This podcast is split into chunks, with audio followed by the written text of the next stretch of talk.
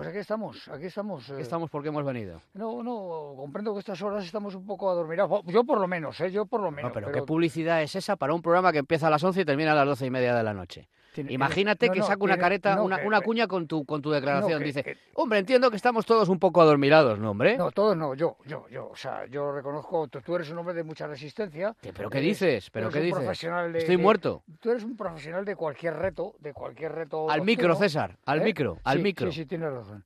Tienes razón, porque uno se pone a, a pensar en lo que debe decir, porque claro, un tema concreto, bueno, hablamos de montañas, pero la montaña lleva consigo la participación del humano y el humano es un ser complejo, es un ser que tiene miedo, que, que al mismo tiempo se alegra un di- uno extraordinariamente, es decir, esos sentimientos, esas, eh, eh, esas, eh, esas, esos anhelos, esas eh, manías del humano, pues también se manifiestan en este... Dan a la montaña, claro. Claro, cuando hablamos. Claro.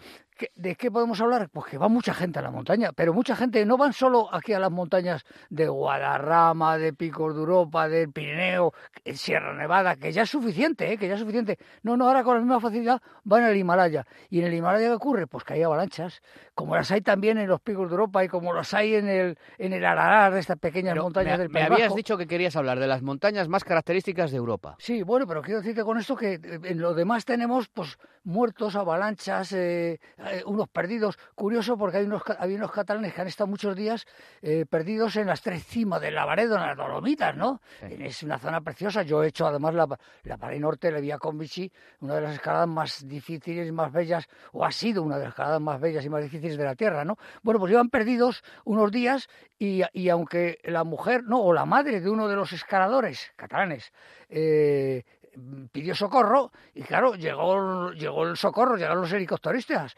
pero estos dijeron que no, que, que no querían saber nada, a los perdidos que, que no querían saber nada, pues claro que había que pagar el helicóptero. Y claro, era... Como los perdidos, la, la ¿Eh? familia de los, de, la, de los montañeros que No, y los montañeros que estaban, la- los helicópteristas vieron, al- pero se pusieron en contacto con ellos, no sé si por teléfono o, o- y dijeron que no, que no, ellos no habían avisado al helicóptero y que no querían. Y hasta que ahora ya por fin han aceptado los 120 euros minuto que de vuelo del helicóptero, que es lo que no querían pagar los catalanes, que, que les rescaten. les rescaten. Si Porque por ven que los- si no son incapaces de salir de ahí, claro. Claro, no sabrían de ahí, no, no. ya, ¿y en claro, al, me- pero, al- ¿y eso? al Pero no cuarto, entiendo quinto, eso, al cuarto, quinto día, no lo sé bien. Pero al- yo no entiendo eso. sí, sí, sí se entiende, sí. Pero no tienes, no tienes que socorrer a una persona que está en riesgo vital.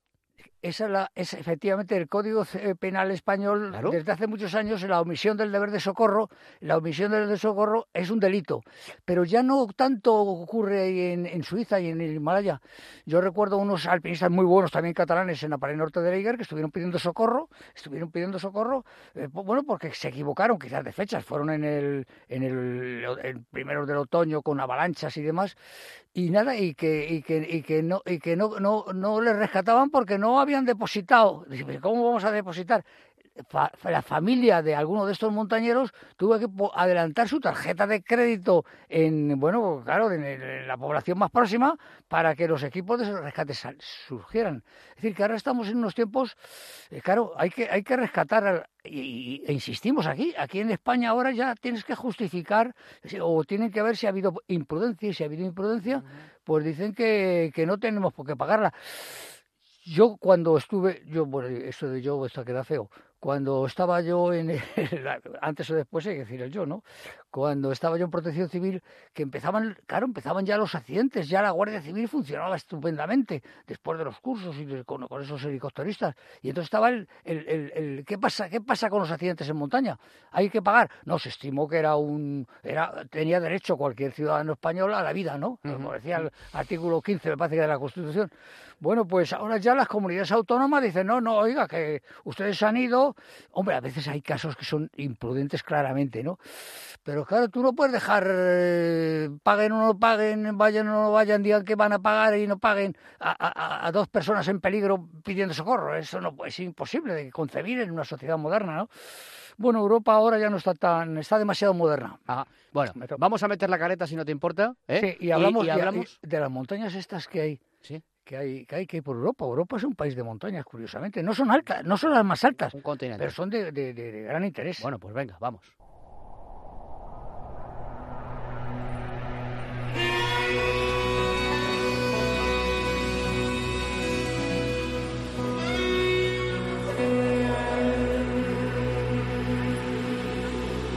K2. César Pérez de tu Tubela. ¿Y de qué montañas quieres hablar?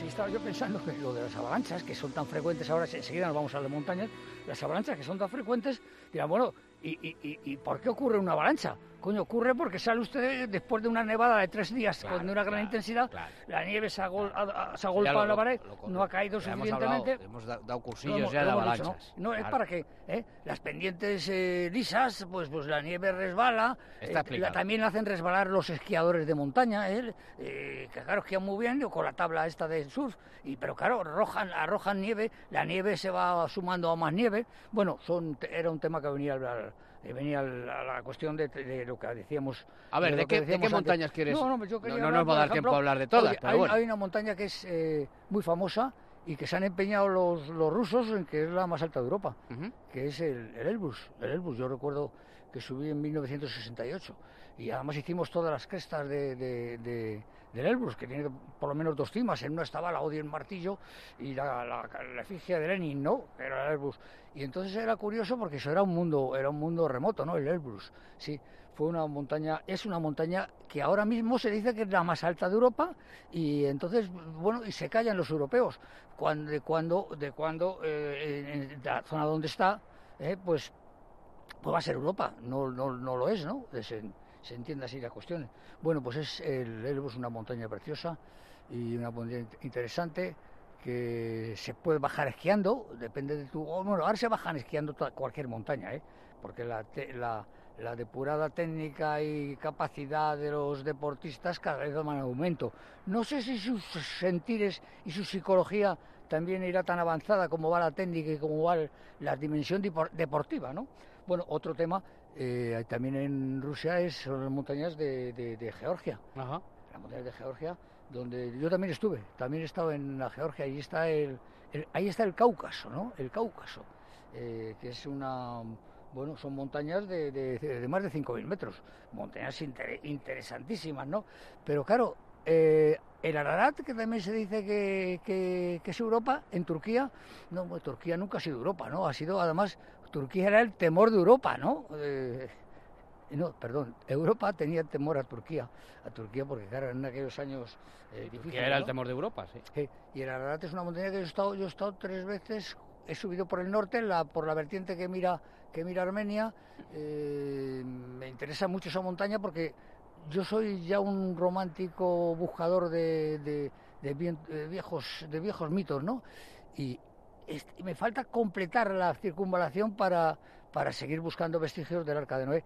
Me supongo que no encontraremos jamás ninguno porque han pasado eh, 5.000 o 6.000 años y porque ha habido allí terremotos y porque el monasterio de Ahora que había en las faldas de esa montaña donde dicen que estaban, eh, bueno, los...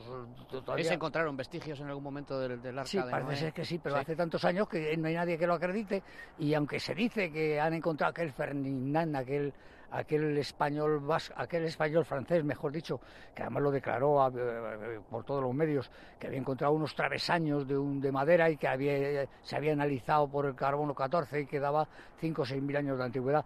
Vaya usted a saber, ¿no? Es un tema. Lo que no cabe duda es que allí existieron muchas mu- muchas muchas eh, muchas migraciones es decir que es, y además está consta en parece ser en las piedras que, que uno va subiendo se rememoran ¿Tú has estado ahí en el Ararat? claro he estado cuatro veces he estado cuatro veces subido por el norte por la vertiente de Armenia he subido Ahí sí, pero no lo pensaba mencionar. Ahí he subido con 22 abogados, que ya es el colmo, porque es de las expediciones más numerosas que ha llegado a una cumbre, ¿no? Porque no es fácil llegar a una cumbre, ¿eh?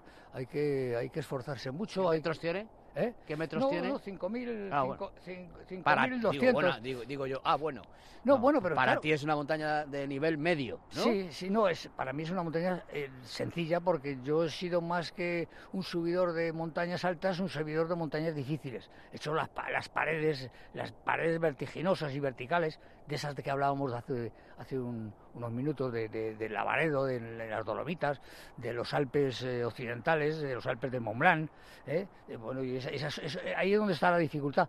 Lo otro es ir subiendo, mira lo que está ocurriendo en el Everest, lo otro es ir subiendo, tener tiempo y tener, y tener 40, 50, 60 mil euros dispuestos a gastarlos. Y cierta relativa preparación física y los... No, claro, y sobre todo psicológica, porque claro, el alpinismo es un oficio, es un oficio, una forma de vida preciosa. Oye, pues está el Mont Blanc. Claro, ahí ya ante el Mont Blanc palabras, mayores, palabras mayores. Claro, esta era, esta era la montaña más alta de Europa, que ahora no puede, no, nadie podemos decir que los Elbrus sea ahora sustituir, porque digan que advierte Europa a la, a la em, mundo mediterráneo, no. El Mont Blanc era la cima, la cima de Suiza, Suiza, Suiza, Italia. A ver, el Mont Blanc tiene tiene, tiene Italia por, la vertiente italiana y la otra es vertiente francesa. Sí, eh, sí, sí, francesa, claro. Eh, yo he subido por la, la de Guter, yo he subido por la vertiente italiana también de, de, estos glaciares impresionantes que tiene. No, el Mont Blanc es una montaña que merece la pena y no llega a 5.000, 4.800, 4.810 dicen las plumas Mont Blanc. Las plumas Mont Blanc la, pone, en el pone 1.800... La altura. Sí, sí, es curioso, ¿no? La, altura. Eh, bueno, hoy un tema, oye, otro, otra montaña famosísima y, que merece la pena, porque hay que, claro, no, no hay que subir a cualquier montaña, hay que, como todo, eh, esto hay que, hay que desear, ¿no? Fervientemente. Y entonces hay que desear una montaña, ¿cuál? Bueno, pues está el Mont Blanc, pero está el Monte Rosa, el Monte Rosa, que es no es tan alto como Mont Blanc, por pocos metros, pero como montaña es un, gigantesca, ¿no? Extraordinaria. Es, es una montaña, además, de papa. El famoso Aquiles Ratti, el que luego sería cardenal, eh, sería cardenal y, papa, bueno, pues había abierto una vía incluso al Monte Rosa de 4.634 metros y de, gran interés. En España, nuestro Teide, es que el Teide, el Teide de, Canarias es toda la isla, hay que reconocerlo. Todo Tenerife es el, es el Teide. Es decir, el Teide tú lo ves de arriba y ves la montaña como baja y ahí, y ahí está toda la isla. Es decir, el, el Teide que ahora se ha puesto muy de moda porque, claro, hay carretera, un teleférico, ahora ya con el teleférico no se puede subir a la cima porque va mucha gente. Pero es curioso porque la gente empieza en el mar ahora. Ahora empieza en. que lo cual es muy bonito porque sube los 3.700 98 o 3.800 metros se suben, claro, en varias etapas, ¿eh? en dos etapas, en tres etapas, depende ya de la capacidad física, pero es una forma de volver al, a, vivir al paso, de, al paso del hombre, ¿no? Que no siempre la máquina, el teleférico que te sube, el coche que, que se adentra por esas carreteras. No, yo creo que es más bonito, es más, es más pero claro, ¿cómo no vamos a hablar en, en, España de, de, las maravillosas montañas que tenemos? Eso es un, es, es un tesoro. Las montañas, aparte de traer el paisaje enorme, eh, la pureza, eh, el, agua, el agua, los glaciares, estamos en un momento malo, ¿no? Eh, esperemos que esto del cambio climático no sea tan rotundo como, como parece. Bueno, pues teníamos, claro, teníamos que, hablar de, de, nuestra montaña más alta, el Bulacén. Nos quedamos ahí. ¿Te parece? En el Mulacén. En el Mulacén. Quédate, apúntalo ahí. Sí, sí, no, no, ya está. Eh, para que el miércoles que viene volvamos a hablar del, del, del, Mulacén. bueno, y de todos los que tienes ahí, que tienes una lista interminable. No, no, es que son montañas claro, que hay que, hay que animar, hay que animar. A la ¿eh? gente, claro, claro. Eso Porque es, bajarán fortalecidos, bajarán fortalecidos optimistas. A desintoxicar, ¿eh? No, no, claro, lo que se te ocurre en las montañas además eh, es lo que aquí no se, aquí no tienes, estoy preocupado, estoy con esto, no puedo pagar lo otro, no sé qué. Súbete a una montaña, despéjate y verás cómo Cuando bajes Seguirás preocupado si no puedes pagar. sí, pues cuando reintegras otra eh, vez al mundo, sí, pero, pero Oye, arriba lo verás tú más claro. en el Mulacén nos quedamos, ¿vale? Oye, ¿has vendido el molino o todavía no? Está la cosa, está la cosa, sí, porque ahora el ayuntamiento le, interesa. Es curioso, han estado, estuvieron conmigo en. Sí, ahora, se van a pegar por el molino. No, al ayuntamiento, claro, si es que es un molino, es un sitio precioso, es unas ruinas, ¿no? Pero ah, todas las grandes eh, lugares del, del mundo, incluido el Machu Picchu, son ruinas. Es una ruina de, de, de un molino pre, eh, preincaico. Están allí las piedras, está el lugar, el lugar, el, lugar, el lugar es maravilloso, ¿no? El río, eh, bien. Nos quedamos en el Mulacén, ¿vale? que era en el molino. Venga, y en el molino también, ¿vale? Venga, Muchas, gracias César. a ti, a ti.